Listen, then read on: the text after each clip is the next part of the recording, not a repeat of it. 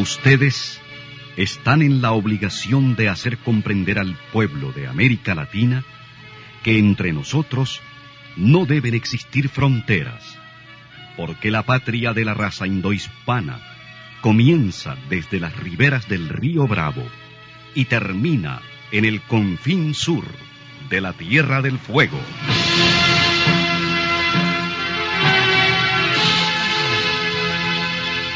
Sin fronteras. Un recorrido por los campos sin límites de la información, la música, la cultura, la economía y el deporte. Los hechos y los hombres que todos los días construyen un mundo sin fronteras. Muy buenos días, bienvenidos y bienvenidas a Sin Fronteras. Hoy es lunes 25 de mayo de 2020 con Carlos José Hurtado y con Byron Baltodano. Son las 6 de la mañana con 30 minutos. Sin Fronteras, la revista con William Griggs Vivado. Sintonícenos en Radio La Primerísima 91.7 y 105.3 FM. En la web www.radiolaprimerísima.com. En Bluefields, Radio Única 105.5 FM, Radio Bluefield Estéreo 96.5 FM, Radio Caribe en Bilwi 100.9 FM y Radio Qué Buena en San Isidro Matagalpa 104.5 FM.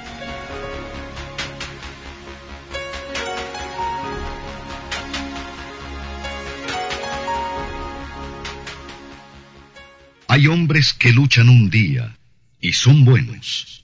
Hay hombres que luchan un año y son mejores. Pero hay hombres que luchan toda la vida. Esos son los imprescindibles.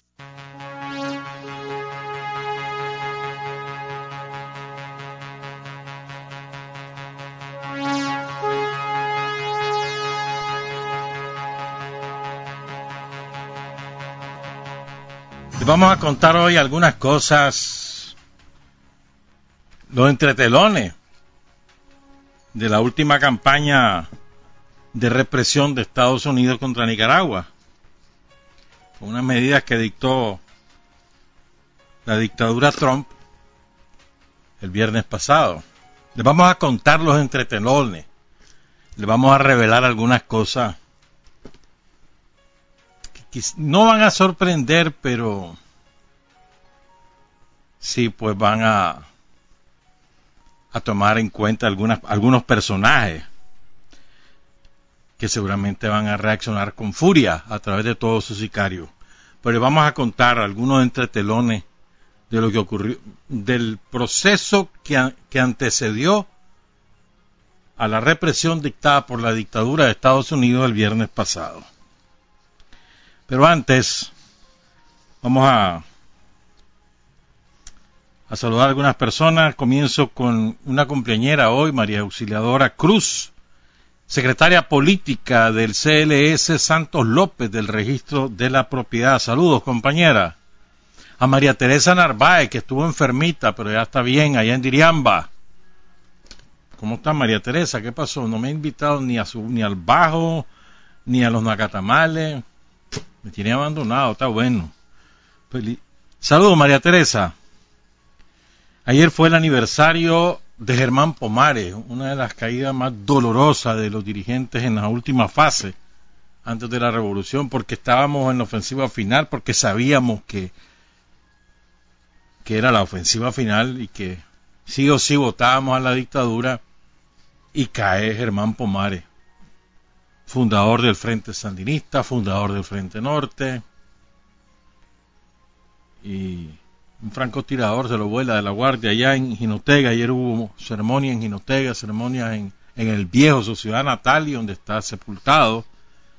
Fue muy dolorosa la pérdida de Germán Pomares, la pérdida de todo ser humano, pero la de Germán Pomares por su la envergadura de su, de, de su conocimiento, de su trayectoria, un hombre que hubiera sido sumamente importante ya en la obra de la revolución, al que se le extraña 41 años después, se le sigue extrañando a Germán Pomares Ordóñez Danto, También ayer fue el aniversario de Ambrosio Mogorrón, junto con otros nueve compañeros, ocho compañeros, en una emboscada hace 33 años, ahí entre San José de Bocay y el Cuá. Ambrosio Mogorrón, que era un enfermero de origen vasco. Ayer fue el aniversario de FedSalud. Saludos a todos los compañeros y compañeras de los sindicatos de FedSalud en todo el país. A Evelyn, a Gustavo, a todos los compañeros y compañeras. Falleció doña Teresa Picado, la mamá de Julita Herrera de Pomares, la suegra de Germán, la madre de Julita Herrera de Pomares, heroína también de la revolución caída con Arlencio en el campamento del Sauce en 1975. Falleció ya dolencias propias de su edad, a los 87 años allá en el viejo. Y también murió María Elena Roque Cuadra, hermana de Julián, caído el 30 de abril en Dipina, 30 de abril de 1976 en Dipina, ya en Gualala, que fue liberado junto con Daniel, junto con otros compañeros, el 27 de diciembre del 74 y fue uno de los primeros que regresó a reincorporarse a la lucha guerrillera. Cayó preparando condiciones para la llegada de Carlos Fonseca. Estaba armando un campamento y lo sorprendió una patrulla de la Guardia. María Elena, que año con año recordaba el aniversario de su hermano junto con compañeros del ejército, Jacinto Suárez y otros, falleció, era, tenía distintas dolencias y finalmente se rindió ante la muerte. Han fallecido muchos compañeros, ¿verdad? Y, pero también ha habido muchísima gente que se está recuperando. Ustedes han visto los videos. Es muy emotivo ver a tanta gente recuperándose, gente pobrecita que, como decía la Margín, este, saludos a Margín hasta la comarca Molino Norte, la comarca del Ruido. Como me decía Margín, si estuvieran gobernando los somocistas, ninguno de ellos hubiera sobrevivido, todos estarían muertos. Son noticias alentadoras cuando se ve a tanta gente que va recuperándose en Masaya, en Matagalpa, en Chinandega, en León. Por cierto, saludos al comandante Camilo, a Francisco Jarquín, que está luchando, está luchando duro. Le queda poquito ya para lograr vencer la enfermedad allá en la ciudad de León. Saludos a toda la familia, a todos sus hermanos. Saludos también a Freddy García Esque y a Vivian Torres. Ánimo, que vamos para adelante también. A los señores Katia Figueroa y Lester Figueroa, yo creo que ustedes han equivocado el, el blanco. Hay un señor que es el que ha publicado el número de cuenta y su nombre para depositar dinero porque hay que apadrinar médicos. Y eso dice el post. Yo aquí voy a dejar esto, pero ustedes saben a quién hay que reclamarle. No es conmigo la cosa, es con el señor que además él sabe lo que hizo y eh, está vinculado a ustedes. Entonces, no, no es uniforme, no, no, dice dinero, depositar en esa cuenta porque hay que apadrinar médicos. Eso dice. Enderecen su batería contra el Señor. Bien, formidable lo de Venezuela. Una maravilla. Lo de Irán y lo de Venezuela y formidable también, ah, espérame, bueno, después hablamos. Y formidable también porque implica una manera diferente de realizar las relaciones entre pueblos hermanos. Un pueblo que se arriesga por otro pueblo. El pueblo de Irán manda una flota de cinco barcos petroleros para entregar gasolina a Venezuela porque pese a que es la mayor Reserva Mundial de Petróleo no puede, estarla, no puede estarlo procesando porque le tienen bloqueado todos los insumos que necesita, los repuestos que necesita. No le permiten la importación de alimentos, no le permiten eh, importación de medicamentos, de equipamiento médico. Una salvajada lo que está haciendo la dictadura gringa contra Venezuela, una salvajada. Entonces Irán se arriesga y le dice a Estados Unidos, voy a mandar cinco barcos si me los tocaste, joder, porque aquí yo tengo a tu barco frente a, frente a mis costas. Vos me toca uno, lo que va a Venezuela, y yo no respondo por los que vos tenés aquí. Eso fue. Ya van dos de los buques que arriban a aguas venezolanas custodiadas por patrulleras venezolanas por la Fuerza Aérea Venezolana a la espera de los otros tres. Vamos a ver después el regreso, ¿verdad? A ver qué ocurre.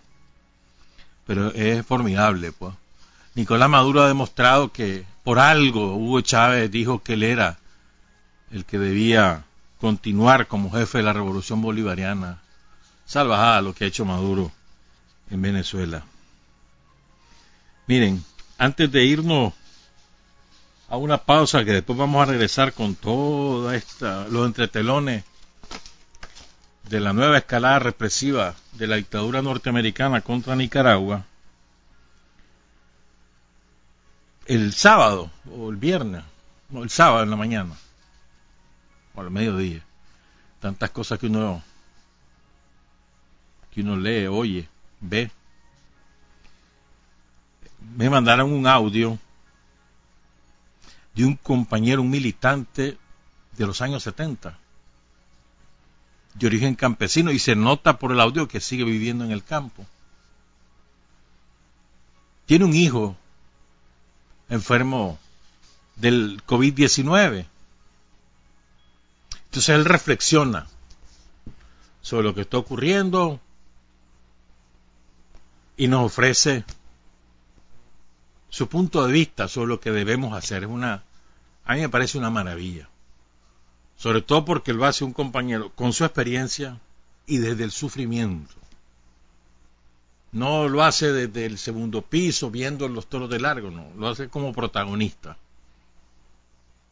de esta batalla y de toda la batalla y con optimismo. No tengo el nombre, la desgracia, por más que pregunté a distintos compañeros y compañeras, nadie me pudo dar el nombre.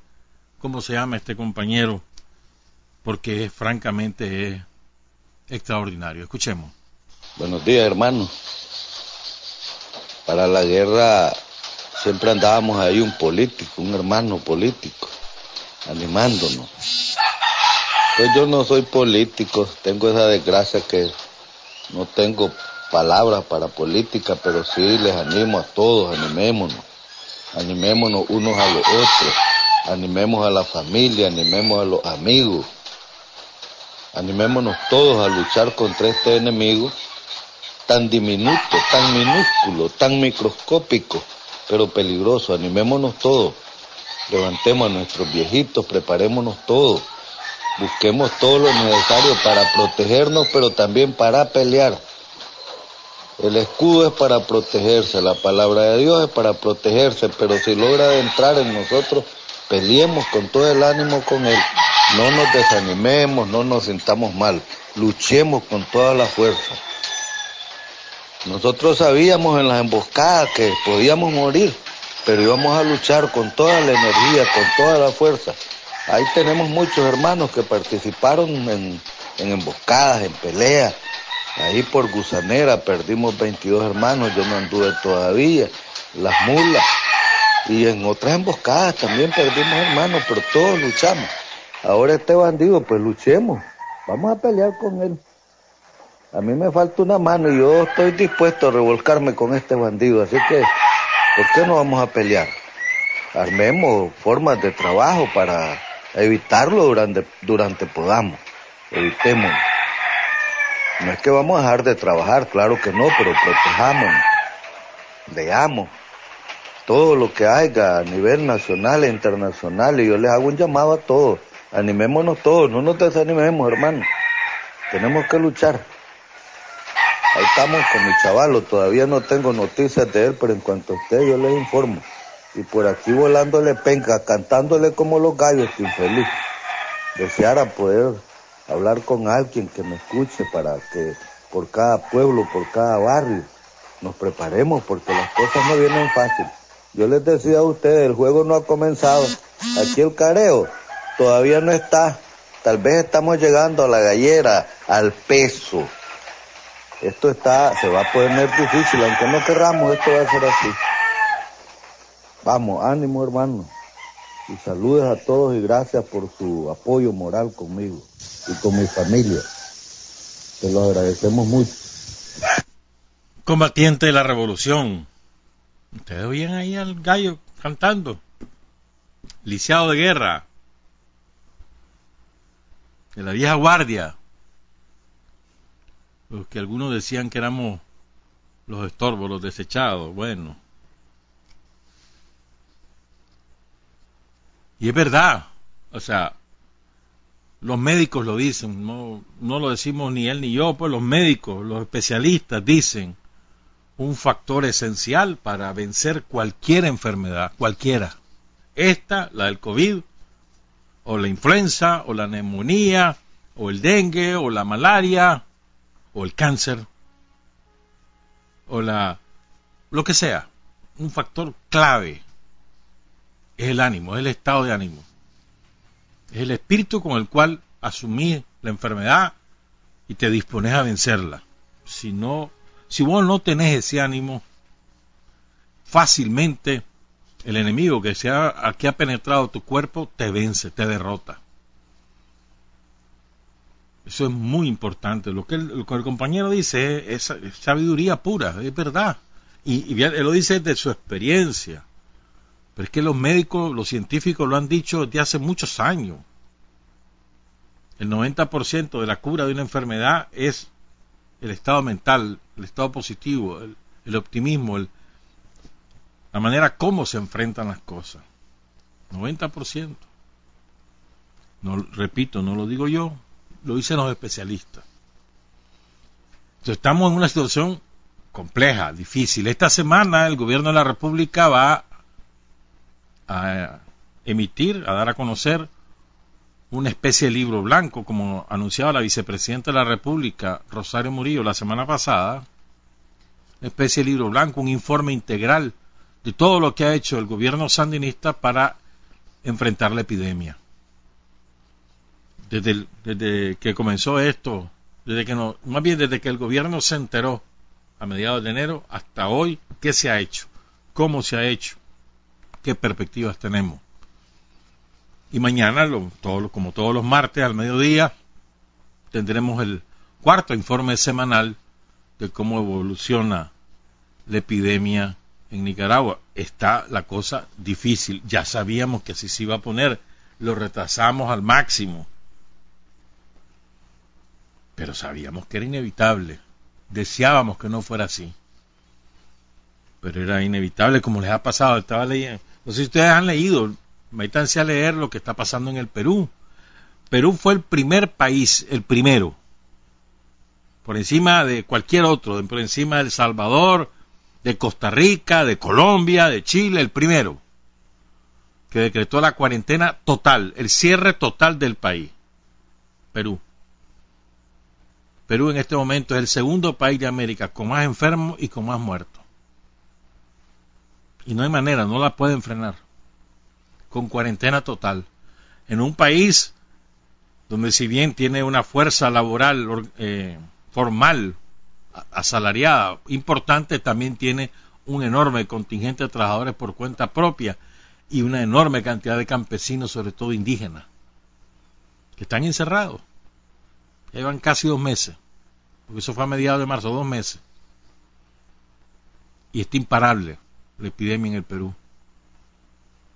Entonces, digo, El Salvador, por ahí anda, y en El Salvador hay un desmadre que no es jugando.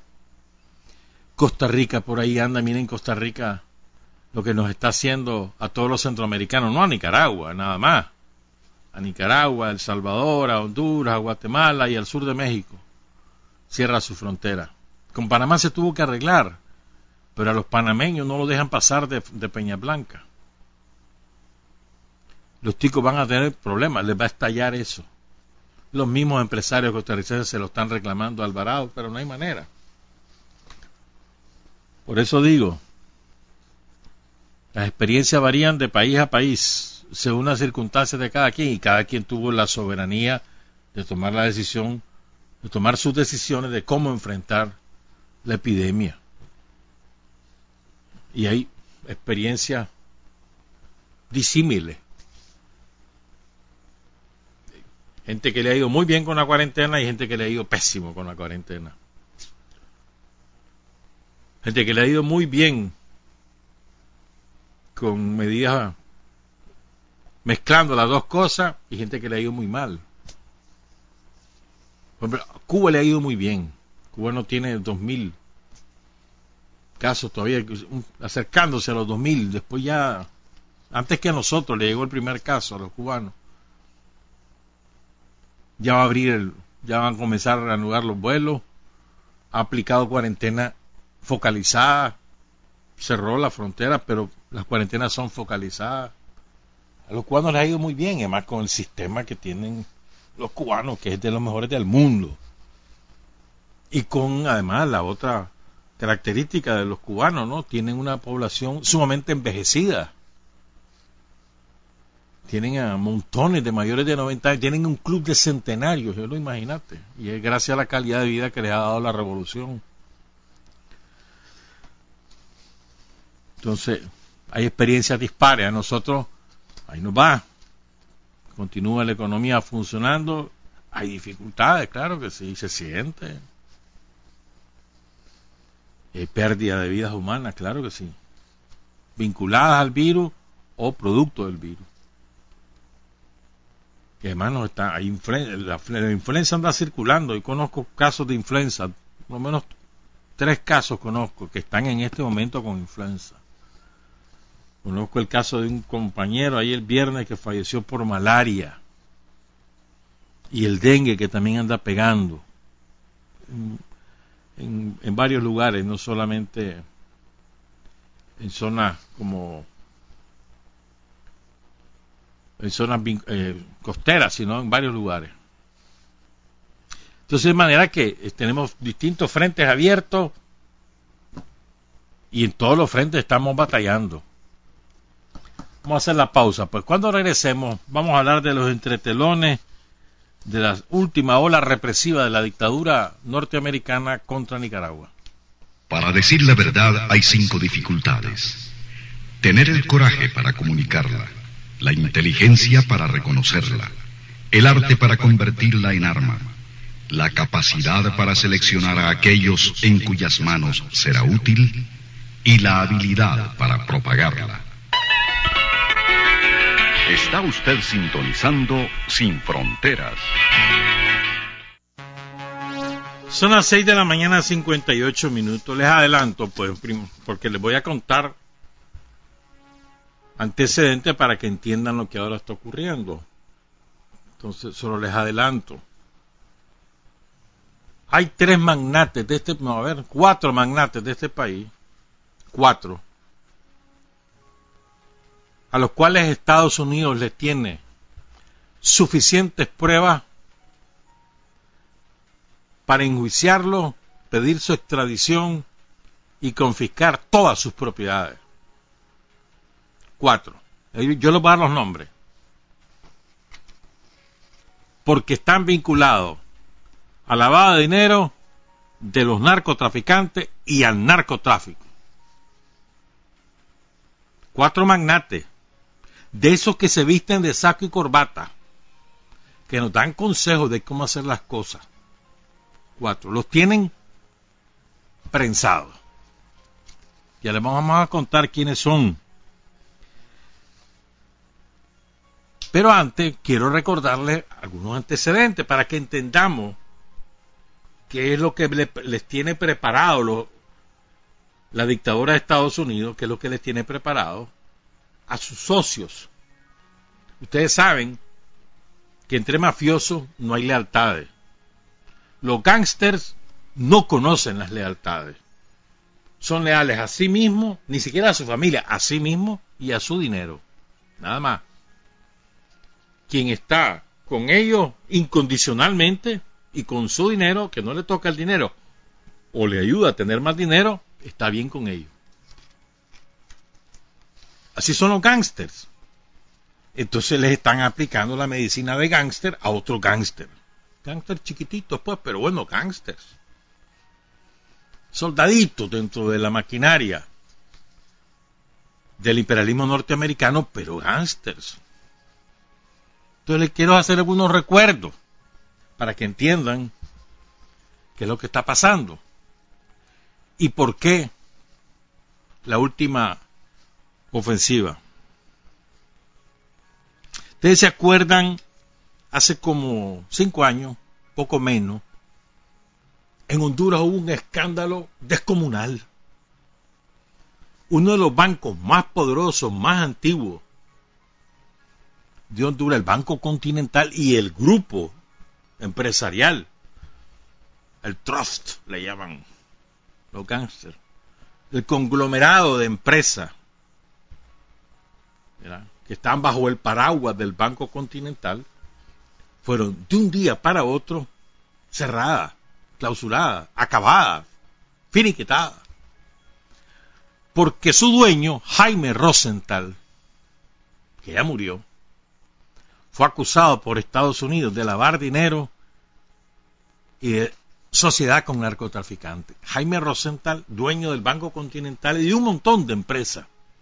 Recuerdo que entre ellas el diario Tiempo de San Pedro Sula. Rosenthal, hijo de un hombre que emigró a Honduras ah, por 1928, por ahí. Venía de, de un pueblecito campesino entre Rumanía y Rusia. Y empezó cazando cocodrilos, pongan cuidado. Empezó cazando cocodrilos y después curtiendo las, las pieles, las vendía y así comenzó a ser reales. Después se asoció un gringo que andaba por ahí Y, así empezó su emporio. De manera, ¿cómo sería que en 20 años, 25 años, ese hombre era tan rico? ¿Cómo, habrá robado, verdad? Estamos hablando de la época en que Honduras mandaban las bananeras. Ponían y quitaban presidente. ¿Cómo sería que mandó a su hijo mayor, Jaime Rosenthal, a estudiar a Yale? Perdón, a, al, de Massachusetts, al. ¿Cómo sería? ¿Cuántos reales tendría? Bueno, casi que este hombre ya fue, allá se graduó en Estados Unidos, estudió otras cosas, eran dueños de un, de un club, sus hijos fueron ministros de Celaya, de Lobo y de Hernández. Eran prestigiosísimos. Quiso ser candidato presidencial Jaime Rosenthal por lo menos tres veces lo derrotaron en las primarias del Partido Liberal porque habían otros capitales. ¿eh? Los capitales son los dueños de los dos partidos en, Honduras. Capitales de una tendencia, digamos, de negocio, van por los liberales y otra tendencia de negocio, sobre todo los, los tradicionales, van con el Partido Nacional, el Partido Conservador de Honduras. Quiso ser y nunca pudo. Pero bueno, Lo acusa Estados Unidos, pero así ve, de romplón, boom, boom. Y destroza su, su emporio. dictan orden de cárcel, le dan casa por cárcel ahí en San Pedro Sula, uno de sus hijos se entrega, ah, no, el sobrino se entrega a Estados Unidos, suelta la sopa, cuenta todo, y se acabó el emporio del Banco Continental. Después van a entender por qué les estoy contando eso. Hay una ley, como ya te a decir cuál es la ley, que no me pude aprender ese nombre porque es medio enredadito. Hay una ley, la ley Kingpin. La ley Kingpin. Ley de designación de cabecillas extranjeros del narcotráfico. Así se llama. y la que actúa es la Oficina de Control de Activos Extranjeros del Departamento del Tesoro de los Estados Unidos, OFAC, por sus siglas en inglés.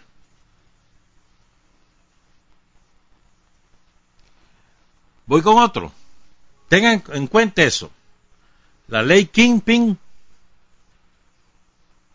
las acusaciones contra Rosenthal en Honduras y la desaparición del Grupo Continental es como el grupo continental era tan fuerte como, digamos, aquí en Nicaragua, ¿qué grupo? El grupo Bancentro o el grupo Banpro, pues. Así de fuerte. Poderoso, tradicional en la política hondureña. Se lo cepillaron, hermano. Y parece que el problema es que, bueno, ya les voy a contar mejor, no me adelanto.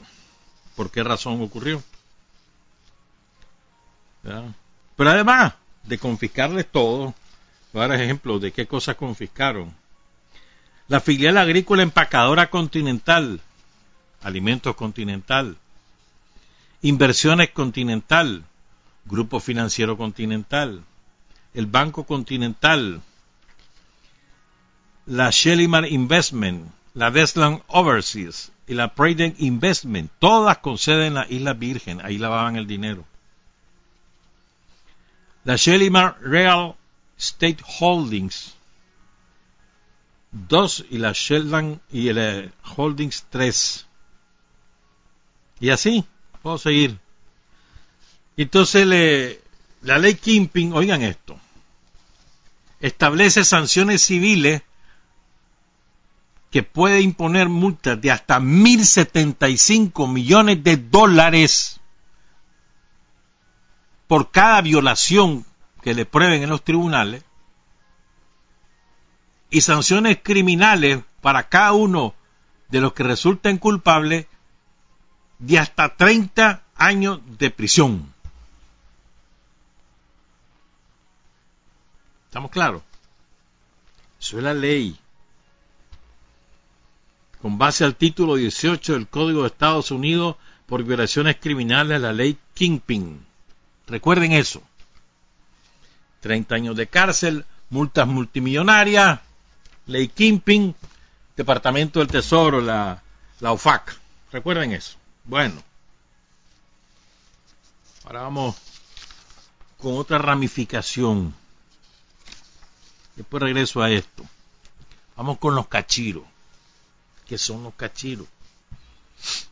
Los cachiros eran el, eran el clan mafioso más poderoso de Honduras. Compró lo que a ustedes se les ocurra. Compró propiedades, las que se les ocurra. Compró político, al que se les ocurra. Compró alcalde, el que se les ocurra. Todo. Los cachiros mandaban en Honduras. Digamos, eran uno de los componentes principales del estado del narcotráfico en el que se ha convertido en Honduras, y que sigue. Lo que pasa es que ahora están hay eh, múltiples factores de, de poder en Honduras vinculados al lavado de dinero, al tráfico de droga, al crimen organizado, hay de todo, pero son múltiples componentes, tan insertos en el ejército, tan insertos en la policía, tan insertos en los partidos, están insertos en los instrumentos de gobierno como la Corte Suprema de Justicia, pero son múltiples. Antes eran dos o tres. Entonces estos cachiros, hay que tener en cuenta todo esto para entender lo que pasó, lo que está pasando ahora. Los cachiros eran dirigidos por dos hermanos cuyos nombres eran Javier Heriberto Rivera Maradiaga, conocido como Javier Cachiro, y su hermano David Lionel Rivera Maradiaga. Todo esto eh, comenzaron porque su papá era ganadero allí en Olancho. Entonces traficaban ganado, pues, pero traficaban en el buen sentido, comerciaban ganado.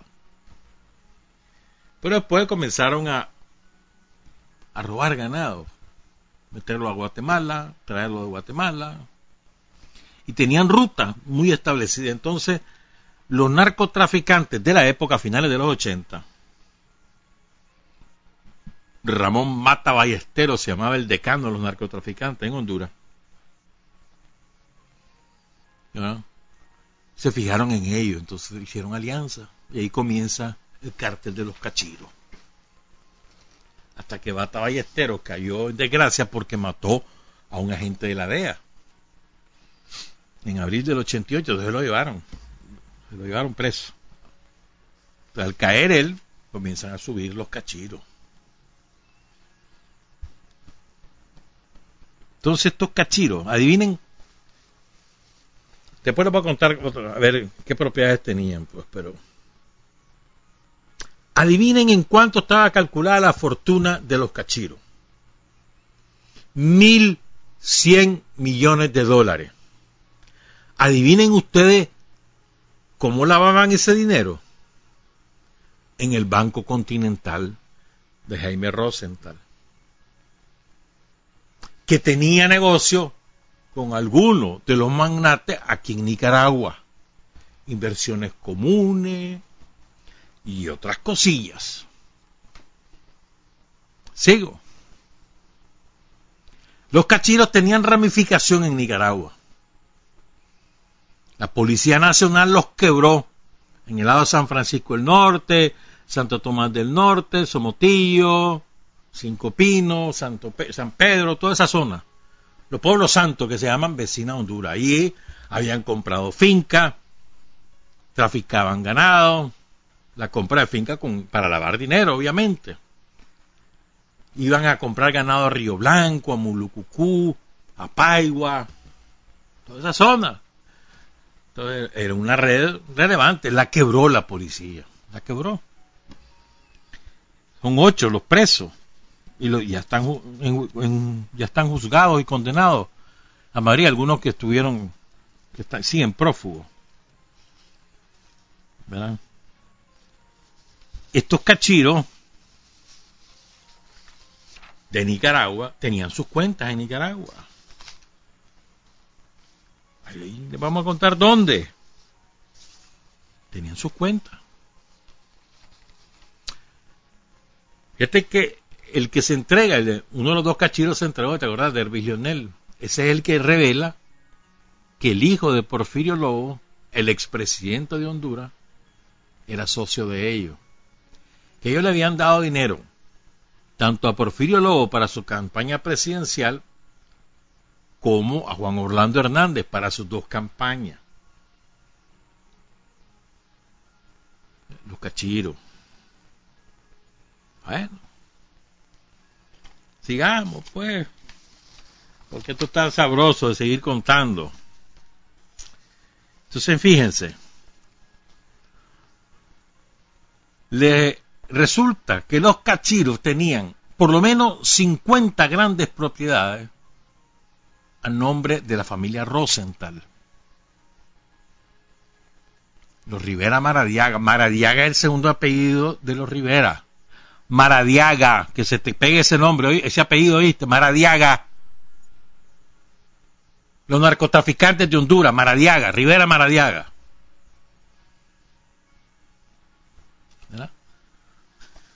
Entonces las propiedades las compraban los cachiros, las ponían en nombre del Banco Continental de los Rosenthal, que se recibían su coimite amalaban todo ese dinero, pero las propiedades eran de los cachiros. ¿Mm? Por ejemplo, uno de los bienes incautados, una hacienda de más de 140 hectáreas en el municipio de Choloma, Cortés, eh, cultivada palma africana, acordate de eso, palma africana. Un tractor y equipo para la siembra. Otras propiedades en San Pedro Sula. Múltiple negocio en ganadería, incluyendo un zoológico. Entonces, ¿cuál era la excusa del oro central? Yo no sabía que, que los cachiros, que esos eran los cachiros, yo no sabía eso. Yo no sabía que eran narcotraficantes. No, yo no sabía. Yo no sabía que eso era dinero sucio. Esa fue la, excusa, el argumento que pusieron. ¡Qué barbaridad! Yo no sabía eso, señor. Bueno. Todo dura. Entonces les voy a resumir para que se acuerden. Ah, les voy a resumir que hay una ley que se llama la ley Kingpin, que hay una oficina que administra esa ley, que es la Oficina de Control de Activos Extranjeros del Departamento del Tesoro de Estados Unidos,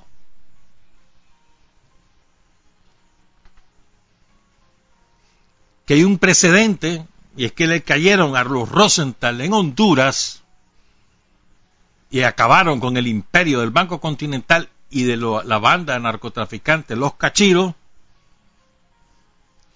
a quienes asigna, a quienes sindicaron de tráfico internacional de narcóticos, de lavado de dinero, de crimen organizado, entre otras actividades ilícitas. Vamos, claro. Ahora vamos con algunas cosas de aquí. Mm. Tengo tantos papeles, ¿verdad? De todo lo que investigamos. Ahí vamos, ahí vamos. Vámonos. ¿Se acuerdan ustedes que el año pasado un diario eh, salvadoreño hizo muchas revelaciones sobre el grupo Promérica. ¿Se acuerdan? Banpro. Ahí en El Salvador al Banpro lo conocen como Promérica. Así se llama el grupo realmente. Pero aquí en Nicaragua los conocemos como el Banpro porque es una de sus entidades. El grupo Promérica es mucho más poderoso, mucho más diverso, tiene muchas cosas. Entonces, ¿se acuerdan ustedes ¿verdad? Que el año pasado, un diario salvadoreño que sobre la base de informes oficiales de la Superintendencia de Banco de El Salvador, o sea, documentos, pruebas, no inventos de los periodistas o del dueño del periódico, que es enemigo de ellos, pues, pero simplemente gozó, pues, divulgando lo, lo que era oficial sobre la base de esos informes, reveló los nexos del grupo Promérica con una banda de narcotraficantes del Salvador. Y el grupo Promérica era la lavandería de ese grupo de narcotraficantes. Y esa lavandería era administrada por el gerente general del Banpro, Luis Rivas, que ese momento era el director del nuevo diario, que desapareció Después de todo ese escándalo, prefirieron cerrar, porque seguía, seguían saliendo las pruebas. Pero no, solamente hicieron eso, ya les voy a contar. Diario 1 se llama, el diario salvadoreño. Fíjense, miren cómo fue la cosa. Inicia una investigación a la superintendencia de banco. Y entonces viene eh, repentinamente el Grupo Promérica y paga para que cierren esa investigación. Cambian a los fiscales, los corren, los enjuician. Para que vean, pues. Dice, fíjense bien, un ex fiscal de la unidad de investigación financiera del Salvador, que pidió reserva de su nombre por temor a la represalia, presentó su renuncia por no estar de acuerdo con la orden recibida por parte de su jefe, Jorge Cortés, que utilizando sus propias palabras dijo haber recibido de manera aberrante y ilegal en un acto criminal la exigencia de sacar de la investigación al Banco Promérica y en su lugar le ordenaron incorporar y procesar al expresidente Mauricio Fune y al ex fiscal Luis Martínez y a todo aquel que se estaba oponiendo a la reelección del ex fiscal Douglas Meléndez, que no pudo lograr la reelección, por cierto. Al que se oponía, lo tenían que sacar. Fíjense bien. lo que es el poder, ¿verdad? Lo que es el poder. Fíjense, oigan esto. El primer semestre de 2015 hubo transacciones en el Banco Promérica. Primer semestre de 2015, nada más el primer semestre. De 563 millones de dólares, solo a través de Wells Fargo, Western Union, recibieron 356 millones de dólares y a través del St. George Banks 159 millones de dólares. Dice el documento oficial, no es invento. Ahí está en El Salvador, busquen los documentos oficiales. La principal exposición de riesgo dice ese informe, son remesas familiares que fueron de 185 millones de dólares. El Banco Promérica tiene un sistema informático separado del sistema del banco con cuentas que no son de Promérica y que antes del año 2000 se registraron más de 40.000 operaciones.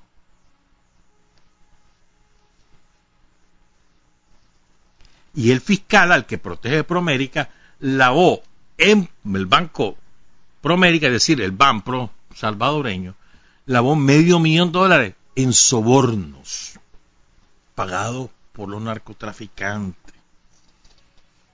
¿Estamos claros? Aquí está el nombre del contador, de todos ellos. Hasta ahí voy a llegar. Otro día les cuento más si quieren. Hace como 25 años, más o menos, ahí en El Salvador, asesinaron a un, a un juez. Fue escándalo en su momento y rápidamente lo taparon. Estamos hablando los gobiernos de Arena, el gobierno de Cristiani. Hace como 25 años de eso. Y entonces, ¿por qué lo mandaron a matar? Nunca, nunca se supo oficialmente. Había muchos, muchos rumores. Casualmente ese juez, ahí en El Salvador, está investigando los vínculos entre el narcotráfico y unos tales hermanos Zamora.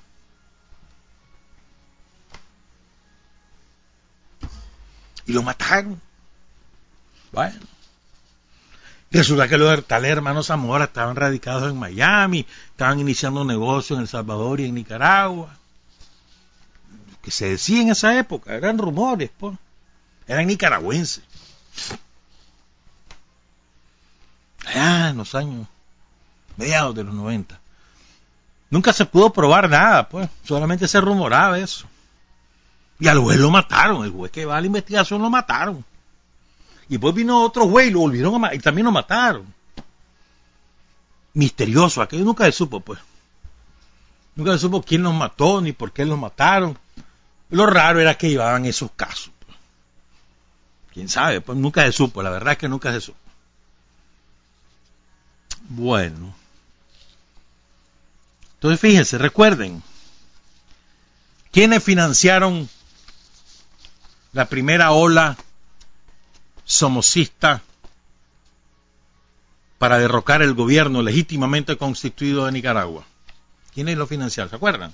Bueno, están los yanquis, obviamente, está claro. O sea, ustedes saben que la política exterior norteamericana la maneja para, para eh, América Latina, la maneja los gángsters de origen cubano, que son mafia pura, criminales, este Marco Rubio su origen es de eh, narcotraficante. Eso está aprobado, ahí está publicado. Busquen, pongan Marco Rubio en Google y van a encontrar toda la información relativa a él, a su papa, a su vínculo con el narcotráfico, cómo fue disparada su carrera, porque es, él proviene del narcotráfico internacional. Marco Rubio, ese es el que dirige la política exterior norteamericana para Centroamérica y Venezuela y Cuba. Particularmente, en general para toda América Latina, pero en particular sobre esos tres países, ¿verdad? Entonces, los gángsters del narcotráfico internacional anclados en Florida. Y el capital gusano cubano anclado en Florida. ¿Estamos claros? Los gángsters. Eso también financiaron a, a, la, a las viudas del Cerotal en abril del 2000, 18. Pero al capital interno, que pusieron reales, ustedes saben quiénes son. Los magnates de este país. Tano Baltodano, dueño del Café Soluble, multifinanciera y otras cosas por ahí. Enrique Zamora y su hermano. ¿Cómo se llama el hermano? A mí me olvidó.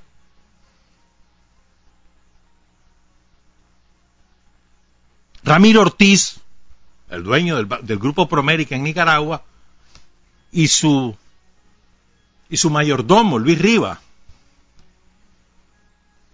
Juan Bautista Sacasa, claro que sí. Que tiene aquel vínculo familiar con aquel que traicionó. Allá en los años 30, ¿se acuerdan? Que lo traicionaron y después él traicionó. Y Carlos Pelas, claro que sí. Después aparecieron de saco y corbata dando recetas. Esto es lo que hay que hacer. Bueno. Todos ellos hicieron enormes negocios con el ALBA. Enormes. Sobre todo este están baltoando. Pero se llenaron, pero de verdad, la bolsa, la bolsa con reales. O sea, con todas las cosas que se exportaban a Venezuela. A precios sumamente favorables porque los venezolanos en ese momento tenían mucho dinero y necesitaban muchas cosas, sobre todo productos agrícolas, productos comestibles, y se hicieron reales, pero reales de verdad. Además, pidieron favores y allá les hizo favores Chávez, realitos por aquí, realitos por allá, toma pues, hace esto, no. Favores así. Estos que se la dan así de muy anticomunista, muy antichavista, muy pro yanqui. Bueno, todos ellos hicieron negocio en Venezuela. Buenos negocios. Chano Aguerri, ese es otro sinvergüenza. Es un empleadito de, quinta categoría. Ya lo van a sacar de la presidencia del José, ya no sigue. Y se va para Costa Rica a vivir. Porque la mujer lo tiene presionado. Vámonos de aquí. Me, tienen aburrida con todo eso que te dice. Vámonos, ya, ya lo lleva. La, nueva esposa, ¿verdad? Bueno, entonces, esta gente, recuerden, estos cinco que financiaron, hay otros, pero bueno, estos son los más relevantes. Entonces los yankees están afligidos.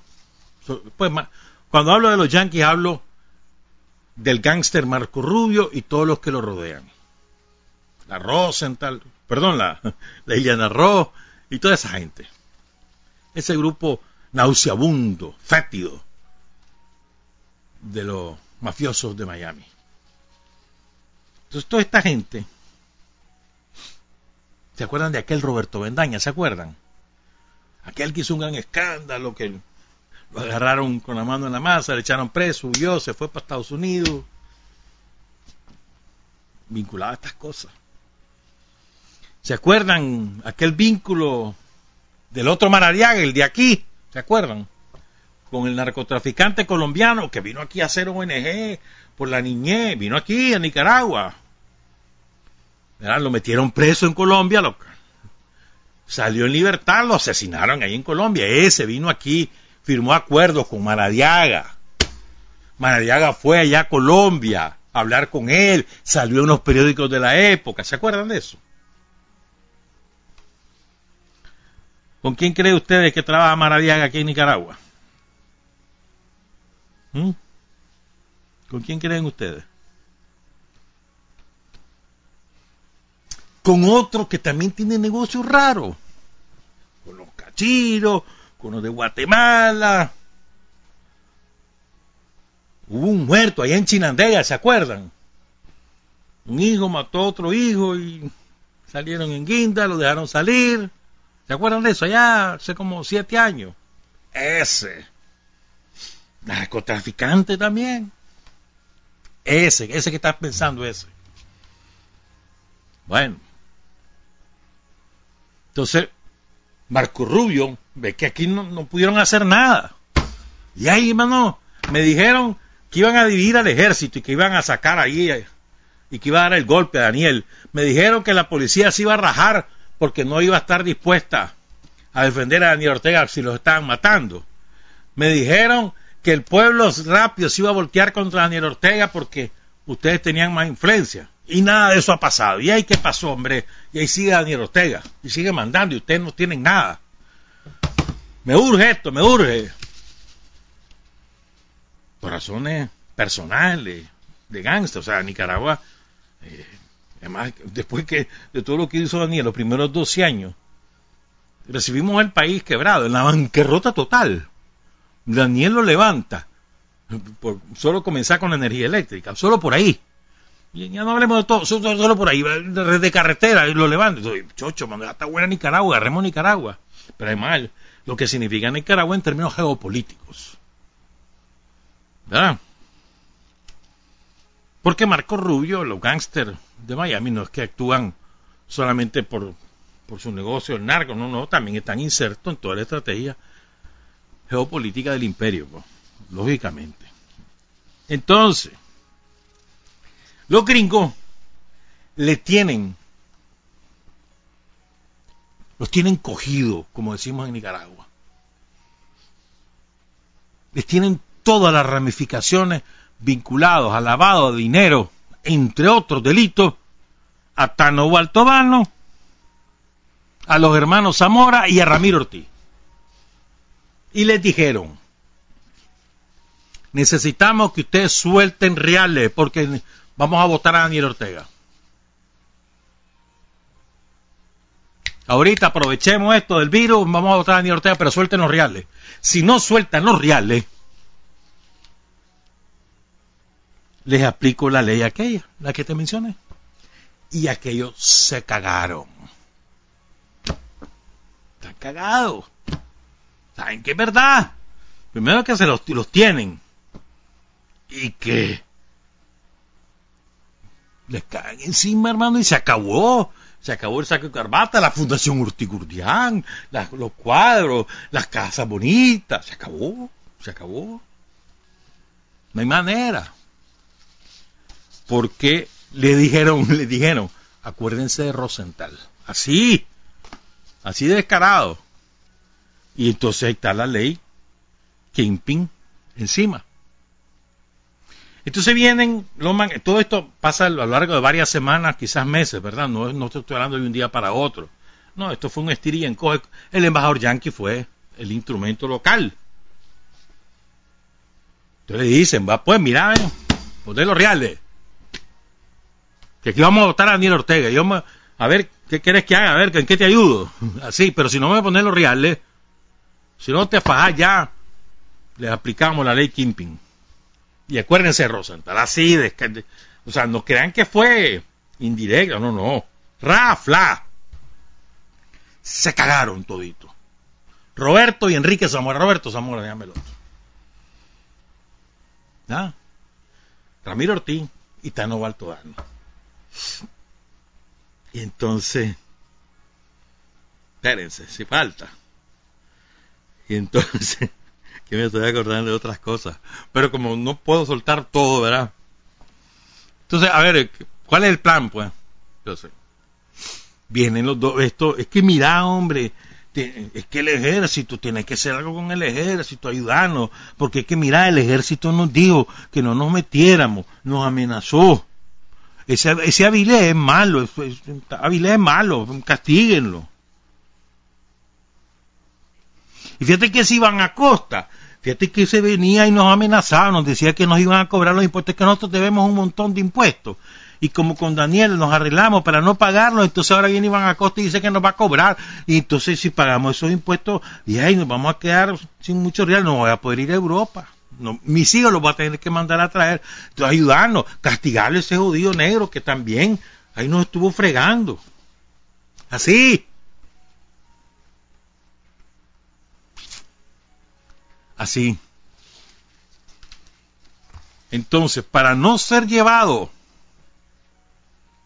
como, como cualquier, de, como lo que son, no ser, primero le hubieran pedido al gobierno de Nicaragua, meta preso a Ramiro Ortiz, meta preso a los hermanos Zamora, meta preso a Tano Baltodano, porque todos están acusados de lavado de dinero, y aquí está la, orden judicial, y mándamelos para Estados Unidos. Cagado. Que le harán lo mismo que a los Rosenthal. Si, se terminó muriendo el viejo, de un infarto le dio, a los cuatro años. Y el, toda la familia ya no es nada en Honduras. Se ven en ese espejo, no fregué. ¿Te imaginas? es que no, la anteromevac no le sirve a ninguno de ellos. Entonces, ¿cuál es el objetivo geopolítico del Comando Sur y demás?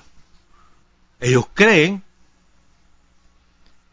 que quebrando a Vilés quieran la unidad del ejército. Entonces vienen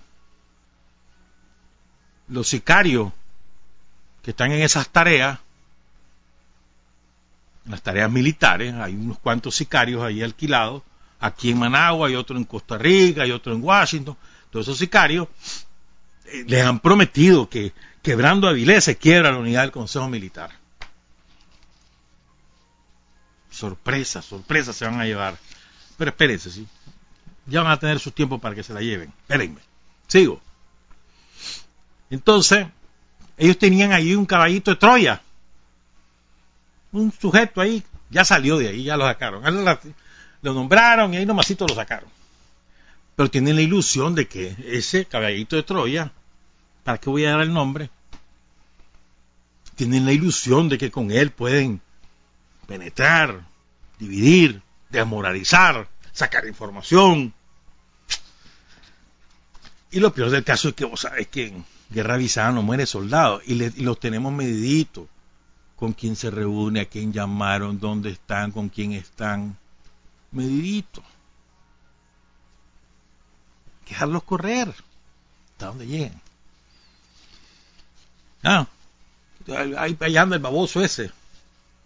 Todavía recibe reales, ¿me entendés? Pero para allá anda. Y entonces tienen al ejército de sicarios mediáticos que han preparado condiciones para esto. ¿Me entendés? Y que ahora tienen su, su vocero favorito, un tal Orozco ahí en Washington, que ese se las pica. Y se pone saco y y analiza y no sé qué, y que no sé cuánto. Es un delincuente, si te ha pagado hace tiempo, formado por ellos. Maradiaga, decime vos. ¿Mm? Fíjese bien. Chamorro, ¿sabes de quién, a quién le responde Chamorro? ¿A quién queremos que le responde? Guachán, Guachán Chamorro. A Tano Baltodano. Que, acordate que Tano Baltodano es el dueño de Funide, y acordate que Funide, te lo contaba el viernes pasado, fue creada a instancias de la Embajada de Estados Unidos, y eso ahí está, probado documentalmente. Es el instrumento para agrupar, para crear ideas, para, distribuir tareas, o sea, el instrumento en Nicaragua de los gringos. Tano Baltodano de Funide. Y acuérdate que Guachán Chamorro fue presidente de Funide. Como Vendaña también. Y después, este Maraviaga, el que tiene el mismo apellido de los cachiros, ese, le responde al de Chinandega. Un hijo de ese de Chinandega se vino a poner allí, ¿te acordás? En un carro, allí en Upoli, y que no sé cuánto, y que la democracia, y que no sé qué, y que no sé. ¿Se acuerdan de eso? No les quiero decir el apellido, ¿saben quién es? Sí? Es que no les voy a hacer propaganda, hombre. Sigo. Y los Zamora, ¿con quién están casados? Con Medardo Mairena. Esos son los que le dan los billetes, los que lo proyectan, los que le hacen los contactos, las redes, los Zamora. Y acuérdate, lo, que, lo de Mairena, que, ¿por qué echaron preso a Mairena en Costa Rica? ¿Te acordás de eso? Porque era coyote, traficante de personas. La sacaba de Nicaragua, la metía a Costa Rica, la sacaba de Costa Rica, la metía a Nicaragua y además contrabandeaba otras cosillas. ¿Te acordás de eso? No, eso está ahí documentado en la prensa costarricense, búsquenla fotos de cuando estaba preso y no sé cuánto, y después lo soltaron y no sé qué. Pues apareció el líder campesino. Dale, dale pues. Y el pleito con la Pancha Ramírez, ¿te acordás de ese pleito? Porque la Pancha es del MRS y, el Medardo estaba topado con Alemán. Por cierto, Alemán dice que tal vez lo pone candidato presidencial, pero el disturbio lo causa, el cortocircuito lo causan los Zamora, que lo quieren para ellos y no quieren con Alemán nada. Es un pleito ahí, pues. ¿Ya? ¿Sabe quién está más metido en esto? Este, en esta segunda ola. Los yanquis le dijeron a Tano Baltodano, José Antonio Baltodano, Grupo Café Soluble, la multifinanciera y eh, la Fundación La Funide. A los hermanos Zamora, Grupo La FICE Centro y a Ramiro Ortiz, Grupo Promérica, que ya no tiene el nuevo diario. Tuvieron que cerrar, porque era, el escándalo crecía. Tuvieron que cerrar. Bueno, entonces toda esta gente, cada quien tiene su instrumento, Maradiaga, Ah, bueno, y, por debajo está este otro individuo, el de, el de Chinandega, que ya te conté. Pues tienen a Altaloroco, tienen a un, a un, a uno de los tranqueros, de los jefes de los tanques de ahí, de Carazo, que está ahí, hasta, hasta libros escribe. Ese, tampoco le voy a decir el nombre. Y también está Oscar Aria. ¿Cuándo no? La Fundación Aria. Los que están presionando para meter el pleito en Costa Rica con los camioneros es la Fundación Aria, que tiene poder en, Costa Rica. Y es lo que están diciendo el Alvarado, no, no la habrá, no la habrá, no la habrá, están ahí trabajando. Eso son Fundación Aria. Están metidas para reiniciar la segunda ola, en la esperanza de que antes que termine 2020, puchica, saquemos a este hombre, mano, demasiado fuerte, nos salió. Y la gente jodida ahí en Nicaragua, que no le quiere levantar, que solo están con él, que lo aplauden. Entonces quisieran, te acordás todas las mentiras, ¿no? Muertos por aquí, entierros clandestinos, que hay tantos... Ahora ya nada de eso sacan. Ahora ya van por otro lado. van cambiando los ejes. Ahora, lo que sí está claro es que montones de troles, ¿verdad? Cuentas falsas a cada rato, agarran las páginas sandinistas y con, esas cuentas falsas querer acabarnos. Ya lo sabemos, ya sabemos cómo es la cosa. Viste todos los recuperados que hubo este fin de semana. Hay videos montones, montones. Algunos de esos periodistas independientes, algunos de esos sicarios sacó esos videos y dijo, miren, que alegre, se recuperó. No, porque ellos le hacen, le rinden culto a la muerte, y mientras la muerte sea atribuida a Daniel, no le rinden culto a la vida, jamás. Bueno. Entonces, como en guerra avisada no muere soldado, el Consejo Militar del Ejército de Nicaragua, la Dirección Superior de la Policía Nacional conocen de todas estas cosas, de antemano, están preparados, saben por dónde van saben todo, o sea, los entretelones, todo esto se lo saben, y van tomando medidas. ¿Sabes cuándo van a, a quebrar al Consejo Militar? ¿Sabes cuándo? Nunca, ¿sabes? espérame. Hombre, hay una canción que se llama El Necio. Yo te la voy a poner entera, pero es que te quiero poner este pedacito para ahora hablar de eso. Solo te voy a poner un pedacito. Y te la voy a poner interpretada por Beatriz Gutiérrez Müller fue la canción de campaña de López Obrador en México. Beatriz Gutiérrez Müller, una intelectual mexicana muy destacada y además es esposa de López Obrador y además canta muy lindo. Solo le voy a poner este pedacito y vean, oigan esta oigan la letra de esa canción, oigan esa letra, oigan a Beatriz. Cuando la revolución se venga abajo, que machacarán mis manos y mi boca que me arrancaran los ojos y el badajo. ¿Será que la necedad parió conmigo? La necedad de lo que hoy resulta necio. La necedad de asumir al enemigo. La necedad de vivir sin tener precio. Yo no sé lo que es el destino. Caminando fui lo que fui. Ay, Dios. Beatriz.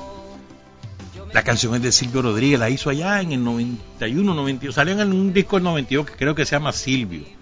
Y le hizo Silvio Rodríguez en el pleno periodo especial de Cuba. Ya estaba el derrumbe de la Unión Soviética. Y entonces Silvio pasó por Miami y le jodieron una guitarra, unos gusanos que ahí trabajaban. Entonces, a raíz de todas esas cosas, Silvio Rodríguez hizo esto. Miren, la esencia de los mandos del ejército es profundamente patriótica. O sea, para, comencemos por ahí, profundamente patriótica. de, un, de un conocimiento profundo, además, de la historia de Nicaragua, de las causas de la pobreza en Nicaragua, de las causas de la dependencia en Nicaragua. Profundo conocimiento. No te estoy hablando simplemente que se han leído un, artículo, no, no, estudiaron eso, han estudiado eso. Desde la época de Iriangén. Entonces, tienen un profundo sentido patriótico, arraigo en su corazón, en su mente, en su ideología, del concepto patriótico y todos los significados que eso tiene. En primer lugar, o sea, estamos hablando de, una, de un ejército profundamente patriótico, en el sentido patriótico, en el sentido no de esas independencias balurdes que solamente toman en cuenta que la banderita, que el pajarito, que el arbolito y que eso es toda la independencia. No, no, no, no. En el sentido patriótico, en el sentido de identidad del pueblo. Si el pueblo está bien, la patria está bien. ¿Me entendés? En ese sentido. Pero además de historia patria, de rebeldía, de, de opresión, de invasiones conocen a profundidad Celedón como, como patriota, como militar, pero conocen a profundidad Celaya, a Estrada. Es decir, eso es muy importante que lo tengamos en cuenta. O sea, un consejo militar, un grupo de generales que están al mando del ejército, que tienen un profundo sentido patriótico. Y ese un sello personal que lo ha impreso el general Julio César Avilés en estos 10 años, casi un poco más, que lleva como jefe del ejército. Que se ha ocupado, y eso ha sido una tarea de Avilés, y eso hay que reconocérselo. O sea, en la academia militar, el estudio profundo de la historia de Nicaragua, todo lo nuevo oficialidad. Segundo, y esto es muy importante, más allá del origen político del ejército y de la y del consejo militar, no estoy hablando de eso todavía Segundo, hay que tomarlo en cuenta esto, el origen social. El 99.99% de los oficiales, clases y soldados del ejército de Nicaragua proviene del seno del pueblo, de las clases empobrecidas de este pueblo. No proviene de las cúpulas económicas, de los sectores medios, no. No, proviene de los sectores populares. Han pasado las dificultades de todo el pueblo de Nicaragua a lo largo de su vida. Y de ahí vienen y son, en, general, la oficialidad del ejército de Nicaragua es orgullosa de ese origen de clase, no reniega de ese origen de clase, es orgullosa de ese origen de clase. No he hablado todavía del contenido sandinista. Tienes el segundo componente. Primero un componente patriótico. Segundo un componente social, clasista, para hablar claro. Y tercero un componente revolucionario que no es poca cosa. No solamente porque ha sido creado de, de la, ¿cómo te dijera yo? De la, de las más íntimas fibras del pueblo nicaragüense, como fue su guerrilla, la guerrilla del pueblo de Nicaragua. Esa no fue la guerrilla de alguien, no, fue la guerrilla del pueblo, fue compuesta por el pueblo. De ahí, de, ese seno surge el ejército de Nicaragua con un vínculo histórico que se llama Sandino. En el ejército de Nicaragua conocen a Sandino mucho mejor que vos y yo juntos. No solo desde el punto de vista, como nosotros, político, eh, ideológico, sino ellos también desde el punto de vista militar. Todas las tácticas que ocupó, etcétera. Y hay un cuarto componente, llevo tres, ¿no? Patriótico, clasista, revolucionario, apegado a la, a la institucionalidad del país, al marco legal, al marco jurídico, al marco constitucional. Y ellos se rigen por eso. Su marco legal es la ley. ¿Qué dice la constitución? Esto es lo que dice. ¿Y qué dice la ley? Esto es lo que dice. Y se apegan a eso. Ya está, se apegan a eso. Esos son cuatro componentes muy sólidos que no lo van a reventar reprimiendo al general Avilés. No lo van a reventar. Porque es de consenso, es común. No es asunto de que vino Avilés y se les ocurrió, y como él es así, entonces el ejército es así. Son estúpidos.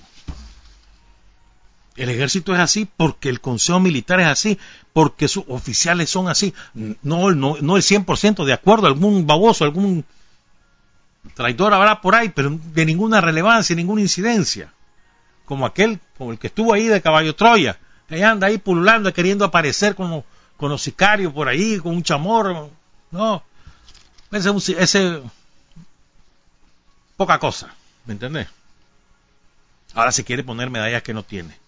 Pero bueno, entonces, no se trata de que Avilés es así, se trata de que el ejército es así.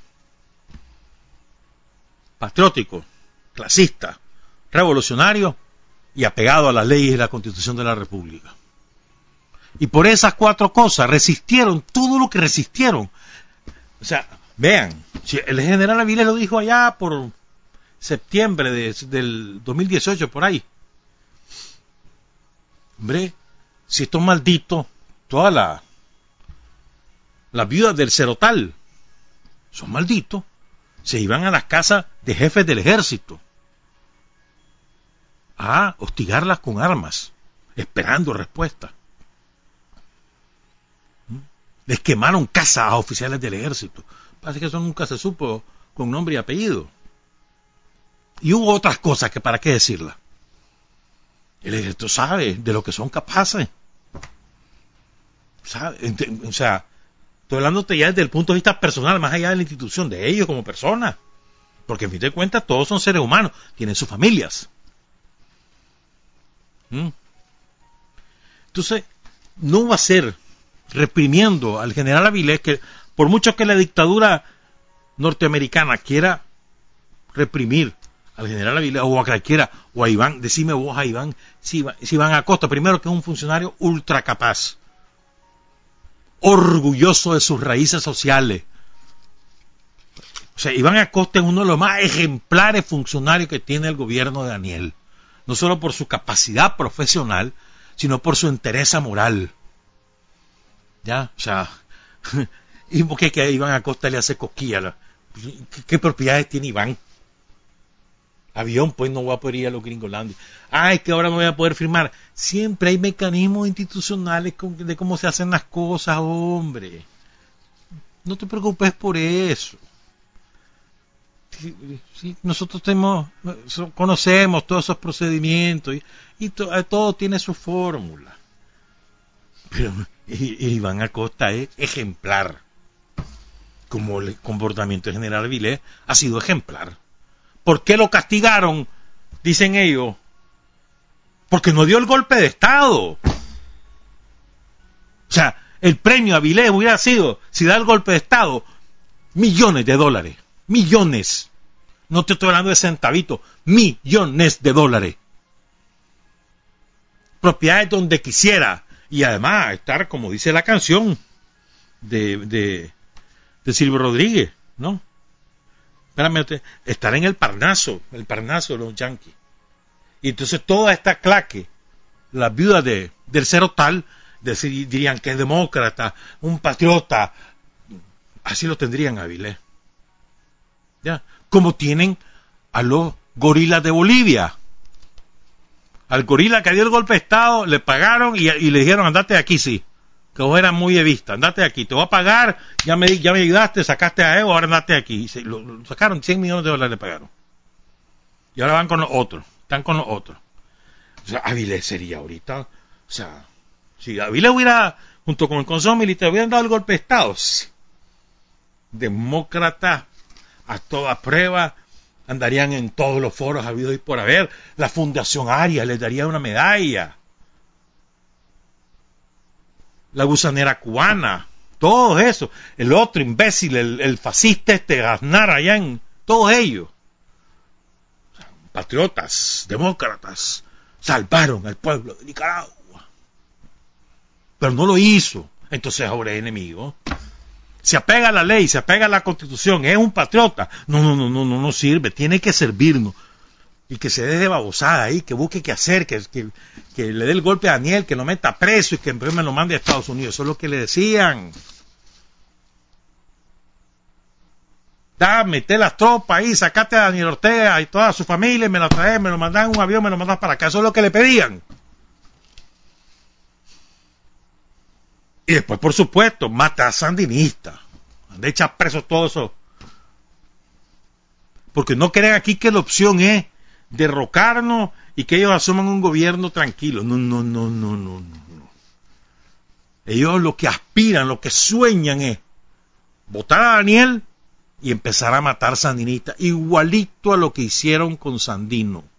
Asesinaron a Sandino y luego asesinan a todos los sandinistas, los persiguen y los obligaron a huir a los pocos que lograron sobrevivir. Es la misma receta. Pero esta vez no encontraron a otro Somoza, sino que lo que encontraron en lugar de otro Somoza fue otro Sandino, un hijo de Sandino. Y ahí está Avilés como hijo de Sandino. No, no, no. Al contrario, creyeron que iban a encontrar su Somoza. Ahí lo tenían, pero como babosos no somos, nos dimos cuenta por dónde venía la cosa, va para afuera. Ya. Pero el Consejo Militar, que no son cuatro cosas, son alrededor de 30 generales, es sólido. Patriótico, clasista, revolucionario y apegado a las leyes. Pero esas son las razones, entonces, para que no se varan presos a los magnates, los iban a llevar presos. Le iban a decir a Daniel Ortega, échame los presos, porque aquí los tengo, aquí están las pruebas se lo iban a dar preso. Le iban a aplicar la receta de Rosenthal. Cagados están, entonces dale pues, me vení pues, ayudarme pues, quítame estos de encima, yo te voy a ayudar, aquí están los reales, pues vámonos. Pero como en guerra avisada no muere soldado, dale pues vengan, aquí los esperamos, como Sandino. Buenos días, buenas tardes, buenas noches, trabajar, avanzar, combatir, vencer, patria y libertad. Revolución es sentido del momento histórico, es cambiar todo lo que debe ser cambiado, es igualdad y libertad plena, es ser tratado y tratar a los demás como seres humanos, es emanciparnos por nosotros mismos y con nuestros propios esfuerzos. Es desafiar poderosas fuerzas dominantes dentro y fuera del ámbito social y nacional. Es defender valores en los que se cree al precio de cualquier sacrificio. Es modestia, desinterés, altruismo, solidaridad y heroísmo. Es no mentir jamás ni violar principios éticos. Es convicción profunda de que no existe fuerza en el mundo capaz de aplastar la fuerza de la verdad y las ideas. Revolución es unidad, es independencia, es luchar por nuestro sueño de justicia para Cuba y para el mundo, es la base de nuestro patriotismo, nuestro socialismo y nuestro internacionalismo.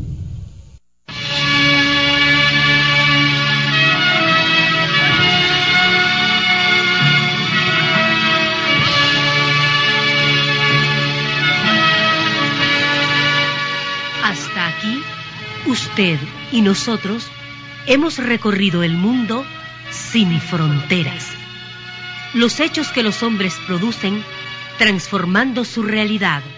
Desde aquí, Nicaragua, tierra de libertad.